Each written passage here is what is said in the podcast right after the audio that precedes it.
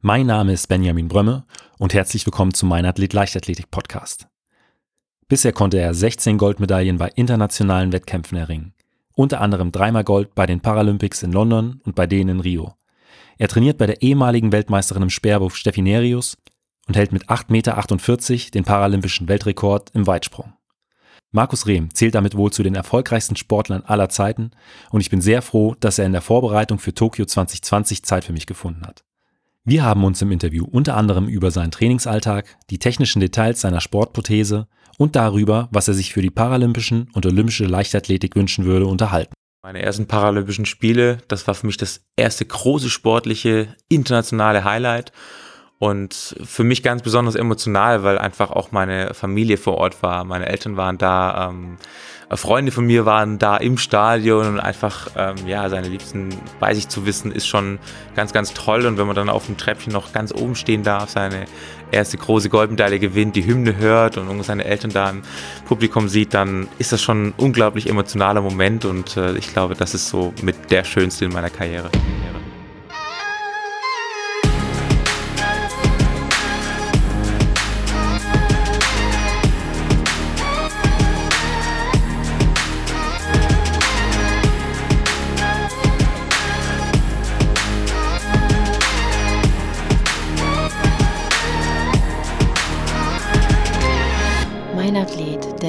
Leichtathletik-Podcast aus Frankfurt am Main. Herzlich willkommen, Markus. Ja, schön, dass ich dabei sein darf. Ich habe in einem Bericht über dich gelesen, dass du im Schüleralter ein sehr guter Wakeboarder warst. Als du ähm, dann 14 Jahre alt warst, kam es jedoch zu einem schweren Unfall. Was ist denn damals passiert? Ja, ich war damals mit meinen Eltern in der Nähe von Würzburg beim ja, Campen. Wir haben dort die Sommerferien verbracht und hatten auch immer ein kleines Motorboot und ja, war ein sehr, sehr heißer Sommer und wir wollten abends einfach nochmal aufs Wasser. Äh, das, die Bedingungen waren perfekt und ich habe meinen Dad mal überredet, nochmal aufs Wasser zu gehen. Und ja, ich bin damals Wakeboard gefahren, äh, einer meiner, heute noch einer meiner großen Hobbys, äh, ja, Dinge, die ich wirklich sehr, sehr gerne mache, wenn ich die Zeit dafür finde. Und ja, wir sind dann nochmal rausgefahren aufs Wasser und man nutzt beim Wakeboardfahren so die Heckwelle des Motorbootes, um so ein paar Sprünge zu machen. Okay. Und bei einem der Sprünge ähm, habe ich ein bisschen das Gleichgewicht verloren, bin gestürzt, was eigentlich nicht ungewöhnlich ist. Und habe dann einfach so in so ein Boot geschaut, das mich wieder abholen sollte. Und ja, dann habe ich schon gemerkt, dass da irgendwas anders war als die, äh, die paar Mal davor. Äh, auf dem Boot haben sie schon wild gestikuliert und auch gerufen. Und dann habe ich mich umgedreht und gesehen, dass ein anderes Motorboot auf mich zufährt. Und okay. ja, hatte dann keine Chance mehr, dem zu entkommen. Und äh, dann äh, bist du in die, in die Schraube von dem, von dem Motorboot gekommen oder was ist da genau passiert? Genau, ich habe noch äh, versucht natürlich wegzupaddeln, aber hatte Schwimmweste an und auch ein Brett an den Beinen, also es war nicht ganz so einfach. Und dann im letzten Moment noch versucht, das äh, Brett gegen den Schiffsrumpf zu stemmen, aber auch da hast du keine Chance. Der, äh, der Sog des Motors, des Propellers ist einfach viel zu stark und er zieht dich dann unters Boot und von dem gleichen wurde ich dann auch getroffen. Du kamst sofort ins Krankenhaus. Ähm, wie lange musstest du dann äh, dort bleiben? Genau, ja, man hat mich direkt ins Krankenhaus gebracht. Äh, die Family hat wirklich super reagiert. Mein Onkel hat äh, mich aus dem Wasser gezogen, das Bein direkt abgebunden. Und äh, ja, ich glaube, die haben da die ersten paar Minuten alles genau richtig gemacht. Dann kam ich ins Krankenhaus, es gab eine äh, Not-OP und äh, ja, es wurde versucht, das Bein auch zu retten, aber nach drei Tagen kam eine Blutvergiftung dazu und dann musste das Bein amputiert werden. Und dann lag ich ja insgesamt circa fünf Wochen im Krankenhaus und mit einem mit einer kurzen Pause zu Hause in den eigenen vier Wänden äh, bin ich dann nochmal sechs Wochen in die Reha gefahren. Und äh, aber schon ein Jahr nach diesem Unfall standst du ja wieder auf dem Wakeboard. Ähm, wie war es für dich, äh, als du das erste Mal zurück auf dem Wasser warst? Ja, für mich war es irgendwie so ein ein kleiner Triumph tatsächlich. Also ich habe mich tierisch drauf gefreut und ich wusste schon im Krankenhaus, ich will wieder zurück aufs Wakeboard. Mich haben Freunde damals mit viel Surfmaterial, mit Skate-Videos, mit Wakeboard-Videos versorgt, so dass mein Zimmernachbar schon kein Wasser mehr sehen konnte. Ähm, aber ich wusste, das möchte ich wieder machen äh, und habe eigentlich diesem Sport auch nie äh, irgendwie ja, die Schuld in dem Unfall gegeben oder so, weil viele gesagt haben, ja, warum willst du es denn wieder machen? Aber für mich war das klar, ich will da wieder zurück aufs Brett, weil das hätte auch überall anders passieren können, äh, so ein Unfall. Und ja, habe dann wirklich tolle Freunde gehabt, die mich immer supportet haben und äh, ja, mich auch dazu gebracht haben, dass ich äh, nach dem Unfall irgendwann besser wakeboarden konnte als davor. Und du bist ja auch davor schon dann äh, äh bei Wettkämpfen gestartet äh, im Wakeboard-Bereich. Ähm, danach warst du auch weiterhin äh, noch aktiv. Ja, ich habe davor das gar nicht so professionell betrieben tatsächlich. Ähm, eigentlich erst äh, nach dem Unfall haben Freunde dann irgendwann gemeint, hey, komm doch mal mit äh, zu ein paar Contests. Ähm, und da waren irgendwann die deutschen Meisterschaften, haben gemeint, hey, komm doch mit uns mit. Ähm, meine Eltern haben mich dann mitgeschickt. Ich war damals, glaube ich, ja, denn 16 oder 17 und dann durfte ich da mit und war natürlich für mich ein Riesen-Event, einfach so ein Wakeboard-Contest mal mitzumachen, äh, coole Leute, coole Atmosphäre und ja, dann bin ich auch gestartet bei den Junioren und ja, durfte da direkt im Contest dabei sein und äh, habe mich dann ja, äh, bin mit als, als Zweiter dann äh, da aus dem Contest raus. Cool. Und was war so dein, dein, dein Lieblingsmove, also der Trick, den du äh, besonders gerne gemacht hast oder gerne machst? Ja, ich habe immer äh, gern so, so, ein, so ein Tantrum gemacht. Also es ist eigentlich ähm, ein Backflip über, über, die, über die Welle hinten. Genau, nennt sich beim Wakeboard immer ein bisschen anders. Und den fand ich einfach cool, weil du dann reinhängst, versuchst die maximale Höhe zu kriegen und einfach schön groß aufmachst. Also ich finde einfach ein, ein, cooler Trick, ein ja. cooler Move und den mache ich bis heute ganz gerne. Wie, du hast gesagt, äh, dass man eine bestimmte, eine bestimmte Höhe bekommt. Wie hoch äh, kommt man dann tatsächlich über das Wasser? Boah, ist super schwer einzuschätzen. Boah, kann ich ganz, ganz schwer okay. einzuschätzen. Also je nachdem, wie, wie das Boot auch ist, äh, für so ein, ja, für die hohen Sprünge brauchen wir schon auch ein Boot, was eine richtig dicke Welle hinten schiebt. Ja. Äh, deswegen werden die Boote auch meistens mit Belast voll, voll geladen, ganz vielen Leuten, dass es möglichst tief im Wasser hängt und eine große Welle gibt. Aber die Höhe kann ich schwer einschätzen okay. tatsächlich. Wie bist du dann eigentlich zur Leichtathletik gekommen? Ja, zur Leichtathletik kam ich ähm, zurück äh, 2008 tatsächlich. Also ich habe früher im Kindesalter schon Leichtathletik gemacht, eigentlich schon seit der Grundschule an und habe das dann mit 13 so ein bisschen aus den Augen verloren, weil sich die Gruppe in meinem Dorf, in dem ich äh, groß geworden bin, ein bisschen aufgelöst hat und habe dann 2007 den ersten Kontakt wieder bekommen zum paralympischen äh, Sport über eine Messe, die hier in, in Düsseldorf stattgefunden hat. Da war ich auch eigentlich durch Zufall, äh, wurde ich eingeladen von einer Stiftung und äh, ja, dann hat sich das habe ich da damals den, den Heinrich Popov getroffen. Dann hat sich das ein Jahr lang so ein bisschen aus den Augen verloren und im Jahr darauf ist genau das Gleiche passiert. Und dann äh, sind wir abends hier nach Leverkusen gefahren äh, mir wurde alles gezeigt. Dann saßen wir abends noch beim Geschäftsführer vom, vom Parasport hier in Leverkusen zu Hause in der Küche bei einem Kölsch okay. und haben äh, uns drüber unterhalten, was ich denn bisher so gemacht habe. Und dann habe ich gesagt, naja, ich bin Übungsleiter in der Leichtathletik, habe das äh, mit einer Kinder- und Jugendgruppe immer gemacht und äh, selber fehlt mir einfach die entsprechende Prothese, um auch den Sport auf einem gewissen Niveau zu machen. Ja, und am gleichen Abend habe ich dann äh, von dem Jörg Frischmann damals die erste Sportplate, ne, also dieses Bauteil, was wir zum Laufen brauchen, ja. bekommen. Er hat mir das quasi in die Hand gedrückt und hat gesagt, hey, das, das kann ich nicht annehmen, weil ich bin ja selber in dem Beruf tätig und ich weiß, was das Ding kostet. Und ja, dann hat er gemeint, äh, ja, er möchte mir das gerne äh, geben und das ist eine Investition in die Zukunft. Was, was kostet äh, so eine Prothese, so eine Sportprothese? Also allein dieses Bauteil, ja. ohne dass irgendwie ein Loch gebohrt ist oder was geklebt wurde oder gemacht wurde, kostet zweieinhalbtausend Euro. Wow, okay. Und das ist schon heftig. Ja. Und einfach mit diesen Worten von wegen, ja, es ist eine Investition in die Zukunft. Ja, das werde ich nie vergessen, weil es war irgendwie so ein, so ein Schlüsselmoment tatsächlich. Wollte ich auch äh, gerade fragen, ob das so äh, einer der Momente war, wo klar, du sagst, okay. Klar, also ich, ich brauchte natürlich dieses Teil, um irgendwie Sport auf einem vernünftigen Niveau zu machen, weil mit den Alltagsprothesen ist es gar nicht so möglich. Und äh, mit diesem Teil dann schon. Und das war wirklich, glaube ich, so äh, ein großer Schlüsselmoment, äh, dass das dann alles so gestartet ist. Und dann im Prinzip äh, wurde es mehr oder weniger zum, zum Selbstläufer. Also das war so dieser Funke, der da gefehlt hat. Und äh, ab dann hast du wahrscheinlich mit regelmäßigem Training begonnen. Und äh, ja. Genau, ich war damals, glaube ich, schon ja, so was, was es, was die Kraft angeht, die Koordination angeht, äh, relativ fit durch das Wakeboarden einfach, weil ich da auch schon professioneller trainiert habe, bisschen Krafttraining gemacht, äh, viel Training auf dem Trampolin, die ganzen Tricks zu üben. Also ich glaube, das hat mir damals schon geholfen, tatsächlich da auch schnell in den Sport äh, zurückzufinden. Und ja, da ich das früher auch gemacht habe, äh, sind gewisse Vorgänge einfach schon automatisiert ja. gewesen. Gerade so Springen, das, das war irgendwie auch schon drin tatsächlich, auch wenn es schon ein paar Jahre her war. Und dann ging es relativ schnell und ich habe gemerkt, okay, hey, das ist, das ist eine große Chance, äh, die du jetzt äh, entweder nutzt oder einfach äh, es lässt. Und ich dachte, hey, ich, ich will es probieren, ich will es nutzen und habe dann schnell entschieden, nach Leverkusen zu ziehen, ähm, quasi hier die Zelte aufzuschlagen und äh, einfach versuchen, ja, wie weit ich springen kann in dem Sport.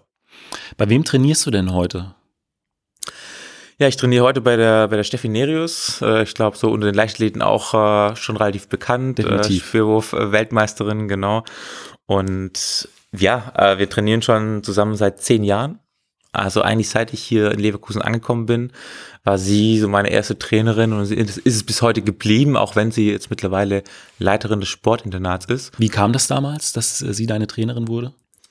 Ja, damals hatte sie in Leichtathletik den, ähm, ja, eine relativ große Trainingsgruppe auch, gerade im, im Para-Bereich, hat sie da eine schöne Trainingsgruppe aufgebaut und ja, da war es für mich auch klar, hey, ich werde Teil auch dieser Trainingsgruppe.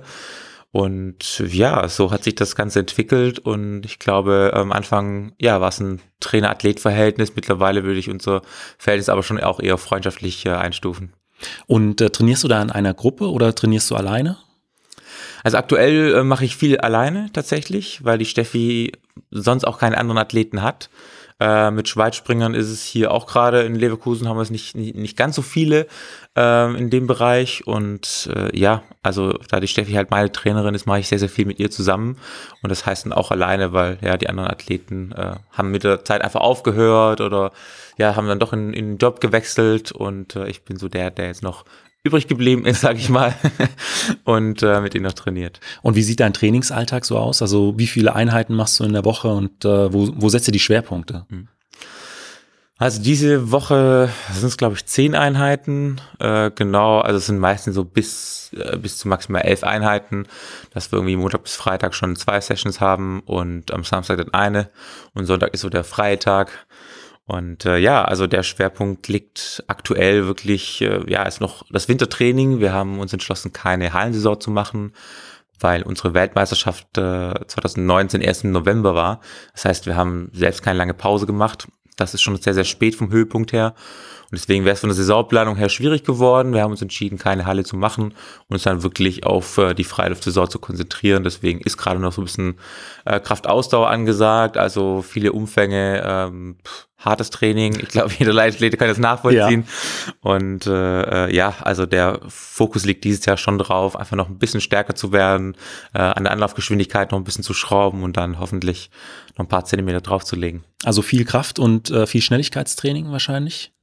Genau, genau. Also aktuell ist wirklich äh, der Fokus klar auf Schnelligkeitstraining, äh, auf Kraft, wobei wir jetzt aktuell eher noch so eine Kraftausdauer sind und das äh, wird dann langsam in die Schnelligkeit übergehen, dass wir dann zum richtigen Moment auch äh, schnell sind und nicht schon irgendwann äh, ja zur äh, verfrühten Zeit. Ähm, Würdest du auch sagen, dass die, die Wettkampferfahrung, die deine Trainerin äh, ja einfach mitbringt, äh, dir auch ein Stück weit hilft bei, bei internationalen Großereignissen, dass sie dir da den einen oder anderen Tipp schon mal geben konnte, der äh, ja, dich dann in einer schwierigen Situation weitergebracht hat? Ja, definitiv. Also für mich ist schon äh, eine, eine, tolle Sache, auch eine sehr, sehr erfolgreiche Trainerin zu haben, äh, die nicht nur im, als Trainerin erfolgreich ist, sondern auch wirklich als Athletin früher sehr, ja. sehr erfolgreich war. Sie hat ganz viele Situationen schon mitgemacht, ähm, Hochs und Tiefs durchlebt und ich glaube, sie kann einfach sehr gut nachvollziehen, was in einem Athleten vorgeht, wenn er im Wettkampf steht und wenn es äh, vielleicht mal nicht so gut läuft. Oder auch wenn der erste Versuch besonders gut war, um einfach auch einen wieder runterzukriegen, sagen, hey, der war nicht schlecht, aber da geht noch mehr. Also jetzt nicht ausflippen, sondern äh, bleib dran und leg nur einen drauf. Also da hat sie wirklich ein unglaubliches Gespür und das weiß ich an ihr auch wirklich zu schätzen. Sie ist sehr, sehr ehrlich. Ähm, damit muss man einfach erstmal umgehen können, äh, weil sie wirklich auch kein Blatt vom Mund nimmt. Und heute weiß ich das unglaublich zu schätzen. Ähm, man weiß immer, wo man dran ist und äh, ja, ich äh, bin wirklich sehr, sehr dankbar, dass äh, sie immer so an meiner Seite ist und mir da ganz, ganz viel mitgegeben hat über die Jahre. Ähm, wir nehmen das Interview ja äh, noch im Winter auf. Äh, eine Zeit, in der sehr, sehr viele Leichtathleten in, in Trainingslagern äh, sind. Wie sieht das bei dir aus? Wie oft fährst du in, in Trainingslager und wohin? Ja, dieses Jahr ähm, werden wir zweimal ins Trainingslager fahren. Äh, wichtige Saison, das heißt, wir sind zweimal relativ lange weg. Das erste ähm, ist in Südafrika für drei Wochen das ist wirklich ein Ort, wo ich auch ja sehr gerne hinfahre. Wirklich ein schönes äh, Trainingscamp. Nach, nach Potchefstroom oder nach Stellenbosch? Wir fahren nach Stellenbosch, genau. und dann sind wir kurze Zeit zurück äh, für knapp zwei Wochen und dann geht es eigentlich schon weiter nach äh, Lanzarote ähm, in Club La Santa. Auch Und recht bekannt. Genau, auch recht bekannt äh, unter den Sportlern, nicht nur unter den Leichtathleten tatsächlich. Und da sind wir nochmal drei Wochen, also sind wir insgesamt sechs Wochen unterwegs und äh, ja, das ist äh, bisher das längste, was ich äh, übers Jahr hin gemacht habe, aber ist auch eine wichtige Saison und äh, die will entsprechend vorbereitet werden. Gibt es einen der beiden Orte, die du äh, favorisierst? Also fährst du lieber nach äh, Stellenbosch oder, oder eher nach Lanzarote? Ja, für mich sind eigentlich äh, beide Orte wirklich sehr, sehr schön und jeder Ort hat so, was ihn auszeichnet. Also ich bin gerne in Stellenbosch, äh, tolles Klima, ähm, die Leute sind klasse, oft sind auch andere Athleten noch vor Ort, äh, genialer Kraftraum, also ja, auch wenn man da mal einen Sonntag frei bekommt äh, vom Coach, hat man da äh, Dinge, die man machen kann, mal kleine Ausflüge. Auf der anderen Seite finde ich Lanzarote, also äh, den Club La Sante ja auch genial, weil man hat alles äh, direkt vor der Haustür. Äh, da fängt es morgens meistens vorm Frühstück schon an mit einer ähm, Schwimmeinheit, dann äh, Frühstück, erste Session, zweite Session. Und ja, ich finde ich finde beides sehr, sehr schön. Vielleicht eine ganz kleine Spur lieber fahre ich nach Stellenbosch, ja. Wegen dem Drumherum. Also ich war auch schon in, auf Lanzarote, das ist sehr auf den, wirklich auf den Sport fokussiert. Äh, da gibt es nicht ganz so viele Ablenkungen drumherum. Würdest du das auch ähnlich sehen? Das Genau. Also ich sehe es ganz genauso. Auf Lanzarote gibt's äh, kaum Ablenkung und da ist wirklich Sport so absolut im Fokus. Was auch schön ist für, für eine gewisse Zeit, aber gerade bei ähm, Trainingslagern, die über zwei Wochen hinausgehen, muss man sagen, hey, ist auch mal ganz schön, wenn man ein bisschen was anderes sehen kann, vielleicht mal in die Stadt fahren kann und das geht in Stellenbosch deutlich besser als auf Lanzarote. Um auch einfach den Kopf mal frei zu bekommen, wahrscheinlich. Ja, klar. Ich meine, wir, wir trainieren jeden Tag. Da dreht sich irgendwie der ganze Alltag um, um den Sport. Deswegen, klar, mal einen Kopf frei zu kriegen, vielleicht ähm, abends sich auch mal mit anderen Athleten zu treffen. Das geht deutlich besser äh, in Stellenbosch und ja, da freue ich mich schon sehr drauf.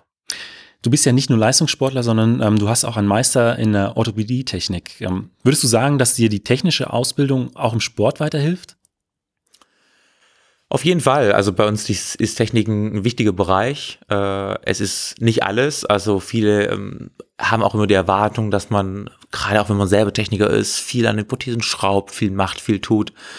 Ich glaube, ich mache das gar nicht so oft. Ähm, natürlich muss ich ab und zu mal Teile wechseln, weil sie einfach defekt sind. Oder auch, ähm, ja, gerade die Sohle, die bei uns, ne, die Spike-Sohlen sind bei uns direkt auf die Blades draufgeklebt.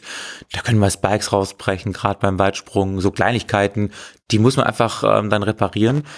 Und ansonsten äh, mache ich da gar nicht so viel. Ich versuche immer am Anfang einer Saison so mein Setup für das Jahr ähm, ja, vorzubereiten und dann tausche ich auch ungern, weil ich, ich sage immer, wenn ich ständig irgendwas Neues quasi äh, am Bein habe, kann ich mich nie so 100% dran gewöhnen. Deswegen versuche ich lieber äh, einmal ein Setup äh, festzulegen und dann einfach darauf zu trainieren, um es immer besser zu verstehen, die Technik. Aber klar, die, äh, das Verständnis hilft schon, gerade wenn es darum geht, die Prothesen zu bauen oder wenn auch mal im Wettkampf irgendwas nicht funktioniert. Das Schöne ist, ich weiß halt genau, wie es gebaut ist und kann dann relativ schnell rausfinden, wo gerade der Fehler liegt, Ja. wenn kein Vakuum da ist in der Prothese, also die hält über, den Unterdruck. Ja. Und das kann man dann äh, relativ schnell auch äh, lösen, die Probleme. Oder dann vielleicht auch am Ende von der Saison, äh, wenn du dann Erfahrungen mit äh, der Prothese gesammelt hast äh, und dann vielleicht für die Weiterentwicklung für, für das kommende Jahr. Das, äh, Genau, genau. Also meistens macht man sich auch so ein bisschen Notizen, was hat gut funktioniert. Äh, bei uns geht ganz viel über die Härte. Und das können vielleicht viele Stabhochspringer nachvollziehen. Ähm, äh, die Härte macht bei uns schon sehr, sehr viel aus. Ähm, viele glauben immer, umso härter, umso besser. Das ist auch nicht ganz richtig, weil man muss ja den Anlauf und den Absprung kombinieren. Das heißt, die kann nicht so hart sein, sonst kann ich gar keine hohen Geschwindigkeiten erreichen. Äh, Also es ist immer auch ein Kompromiss. Aber klar, äh, bei uns ist schon wichtig, da auch äh, das Gespür ein bisschen zu entwickeln, welche Härte der Prothese denn auch richtig ist. und wie ist die Sportprothese genau aufgebaut? Also aus was für Bauteilen im Prinzip? Mhm. Also es sind, ähm, ja, das Hauptbauteil ist äh, oben der Schaft. Das ist quasi das Verbindungsstück ähm, zwischen meinem Körper und der Prothese. Äh, der umfasst quasi mein, mein Restbein und äh, verteilt den Druck auch entsprechend. Und in diesem Schaft äh, besteht quasi ein Vakuum. Das heißt, da ist ein Unterdruck drin. Äh, über so eine Art Kniebandage äh, entsteht dann Unterdruck in der Prothese und dadurch hält die dann auch äh, sehr, sehr gut. Okay. Und dann ist dann unten noch diese Blade, also diese C-förmige Bogen, äh, den man da so sieht. Und äh, das ist eigentlich dieses Bauteil, was äh, die Hauptbewegung auch ähm, ausmacht. Und das sind so Serienprodukte. Äh, das heißt, das sind alles Produkte, die serienmäßig hergestellt sind. Da ähm, habe ich die gleichen Teile wie auch alle anderen Athleten. Hat jeder den Zugriff auf ein paar verschiedene Hersteller und sucht sich einfach das aus, was für ihn am besten funktioniert. Also Kleiderschaft ist eine Maßanfertigung. Dieses, äh, diese Blade ist aber eine Serienanfertigung tatsächlich. Und würdest du sagen, dass ähm, auch so ein bisschen diese Kombination von ähm, der, der sportlichen Weiterentwicklung durch das Training, durch das Feilen an der Technik ähm, im Anlauf und im Absprung plus äh, die äh, technische Weiterentwicklung der Prothese, die du auch ein Stück weit als, als äh, Meister äh, der Orthopädie-Technik auch mit beeinflusst, dass das so ein bisschen auch den Reiz ausmacht, dass äh, für dich, dass du im Prinzip in beiden Welten äh, dich äh, äh, weiterentwickeln kannst, dass es so dieses Feilen an, an, auch an diesen Kleinigkeiten so den Reiz ausmacht? Ja, ich glaube, das ist im paralympischen Sport schon das, was auch ähm, ja unseren Sport so spannend macht. Also klar ist es bei uns äh, zum einen das Training. Wir versuchen immer im Training besser zu werden. Aber bei uns muss natürlich auch die, äh, die Prothese sich mitentwickeln. Das heißt, wenn ich irgendwann äh, besser werde, schneller werde oder auch mehr Kraft entwickle, muss auch die Prothese angepasst werden, weil es ist ein mechanisches Bauteil, was sich natürlich nicht automatisch anpasst. Und äh, wenn ich jetzt stärker werde, äh, brauche ich auch eine Prothese, die etwas härter abgestimmt ist. Sonst äh, würde die einfach die wird einfach irgendwann brechen. Äh, auch das ist schon passiert, dass die, dass die Blades brechen, äh, wenn man da wirklich äh, zu viel Impact gibt ja. ähm, oder die dann irgendwann über die Zeit zu weich werden. Also klar, jeder Athlet, äh, speziell jeder Athlet, der eine Prothese trägt, ähm, muss sich bei uns mit der Technik beschäftigen, dass ähm, ja die auch wirklich seinen äh, Leistungsentwicklungen auch, äh, auch entspricht. Du konntest ja im vergangenen November äh, deinen fünften Weltmeistertitel in Folge holen. Wie, wie bereitest du dich auf solche Höhepunkte vor? Hast du, hast du bestimmte Rituale äh, kurz vor solchen äh, ja wirklich absoluten Top-Wettkämpfen? Ja, also Ritual, äh, Rituale habe ich ähm, äh, sicherlich. Ich ja, also die, die reine Vorbereitung, da muss ich erstmal äh, auch ein Riesenlob an, meinen, meine Trainerin aussprechen. Ähm, weißt du, die ganze Saisonplanung macht sie und sie schafft es dann auch immer wieder, mich auf dem Höhepunkt dann auch perfekt vorzubereiten. Und äh, wenn es wirklich an den Wettkampf unmittelbar rangeht, ähm, ja, habe ich gerne einfach ja, so ein bisschen meine Ruhe vorm Wettkampf. Ähm, diesmal war ich äh, zusammen mit der Steffi, mit dem Coach, noch einen gemütlichen Kaffee trinken äh, vormittags und haben es wirklich sehr entspannt angehen lassen, haben mal alles durchgesprochen für uns. Das finde ich immer ganz schön, wirklich so mal im direkten Austausch. Wie gehen wir rein? Ähm, vielleicht einmal zu überlegen, hey, was, was haben wir uns denn auch vorgenommen für so einen Wettkampf? Äh, wie werden die Bedingungen sein? Das war alles mal durchsprechen und auch das, das Zeit, den Zeitplan nochmal durchsprechen.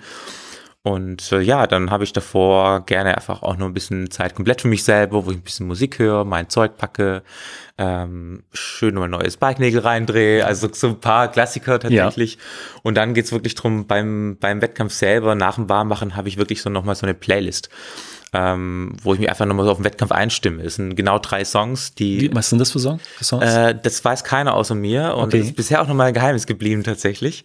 Ähm, gar nichts Besonderes, aber das sind so, so Songs, die die für mich einfach so eine besondere ähm, Wertigkeit haben. Die bleiben auch dein Geheimnis? Ja, auf jeden Fall. Okay. Tatsächlich. die bleiben auch mein Geheimnis. Äh, das ist, ja, ähm, mit den Songs verbinde ich wirklich unglaublich tolle Momente. Also nicht nur sportlich erfolgreiche Momente, sondern einfach auch äh, sehr, sehr dankbare Momente ähm, äh, mit Familie, mit Freunde, einfach auch äh, Momente, die ja mir vielleicht auch ein bisschen, bisschen Kraft geben, so äh, in dem ganzen, ja. ähm, in der ganzen Aufregung vielleicht auch. Und äh, ja, das ist meistens so das letzte Ritual. Dann gibt's noch eine Umarmung von, äh, von der Trainerin und dann geht's ab in Callroom. Also wirklich so genau das Letzte, was ich ja. mache, um wirklich auch mit einer guten Emotion ähm, in den Wettkampf reinzugehen.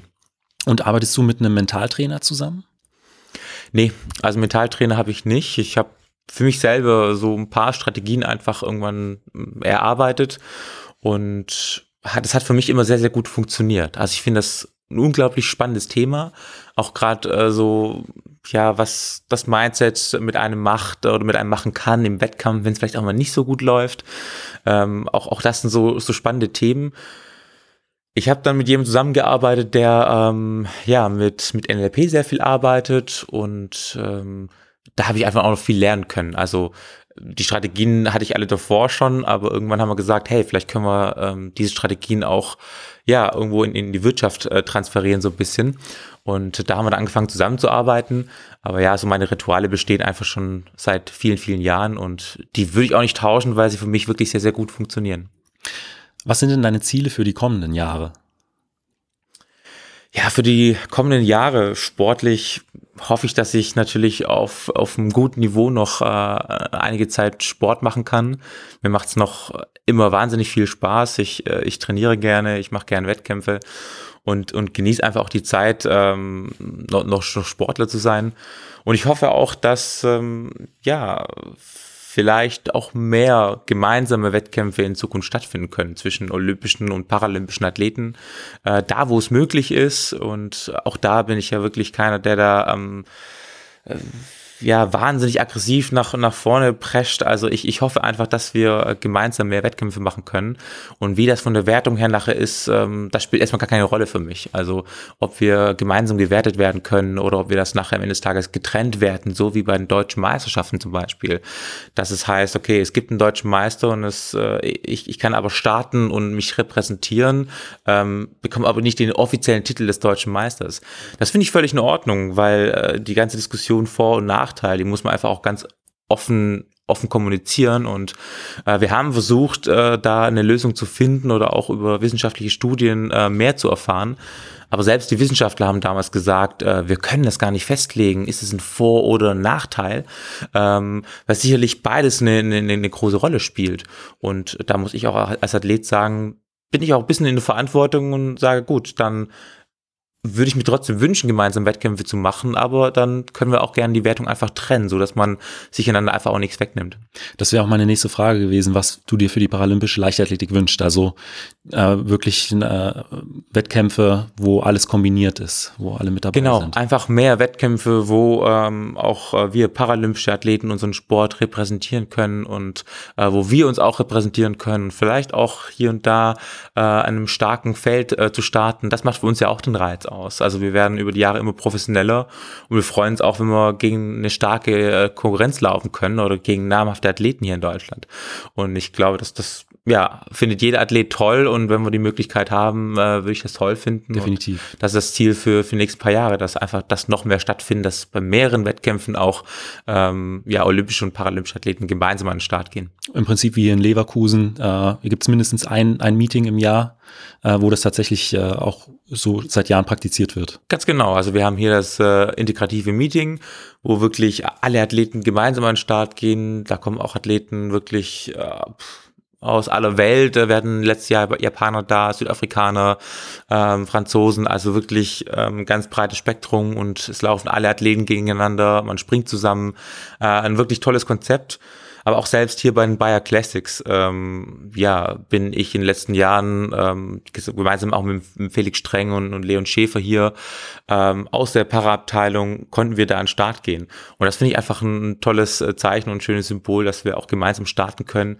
Und wenn die Weiten da ein bisschen auseinanderhängen, ist es gar nicht so schlimm, weil wir wollen ja eigentlich auch den Zuschauern äh, ein spannendes Event, einen spannenden Wettkampf bieten. Und ich glaube, auch für die Zuschauer ist es sehr, sehr spannend, einfach einen, einen gemischten Wettkampf Definitiv. zu haben. Was machst du eigentlich äh, neben dem Sport und neben deiner Arbeit? Also hast du noch Zeit für irgendwelche Hobbys? Ja, das ist echt äh, immer schwieriger tatsächlich. Also die Hobbys, ähm, ja, gehen so ein bisschen oder rücken so ein bisschen in den Hintergrund leider aktuell. Ähm, Gerade jetzt Richtung äh, Tokio muss man sagen, fehlt echt die Zeit. Aber klar, wenn ich die Zeit habe, versuche ich schon nochmal hier und da auf die Piste zu kommen, zum, zum, äh, zum Snowboardfahren. Äh, ich konnte das jetzt über, über Silvester nochmal eine Woche mit, mit Freunden genießen, einfach äh, in die Berge zu fahren und ein bisschen zu snowboarden. Und äh, ja, Wakeboard fahren, auch leider viel zu selten, aber wenn ich mal irgendwo einen freien Nachmittag finde oder vielleicht mal am Sonntag, dann fahre ich mal gerne hier an die Anlage und, und drehe ein, zwei Runden. Dann komme ich jetzt schon zu den fünf Fragen, die ich jedem meiner Gäste stelle. Und da ist die erste immer, was war bisher dein größter Wettkampf? Also es muss jetzt nicht der erfolgreichste gewesen sein, sondern der, an den du die schönsten Erinnerungen hast. Ich denke, da zählt äh, London 2012 auf jeden Fall dazu, meine ersten Paralympischen Spiele. Das war für mich das erste große sportliche internationale Highlight.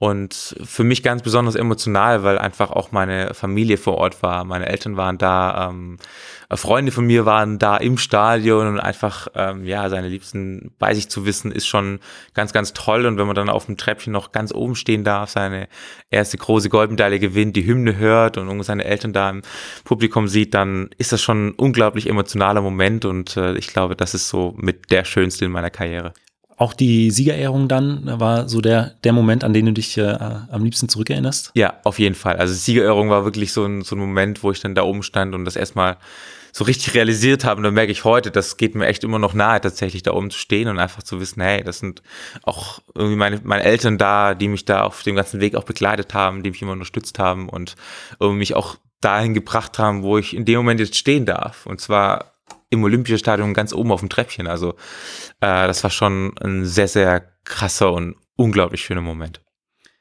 Und auf der anderen Seite der Wettkampf, an dem du am längsten zu knabbern hattest?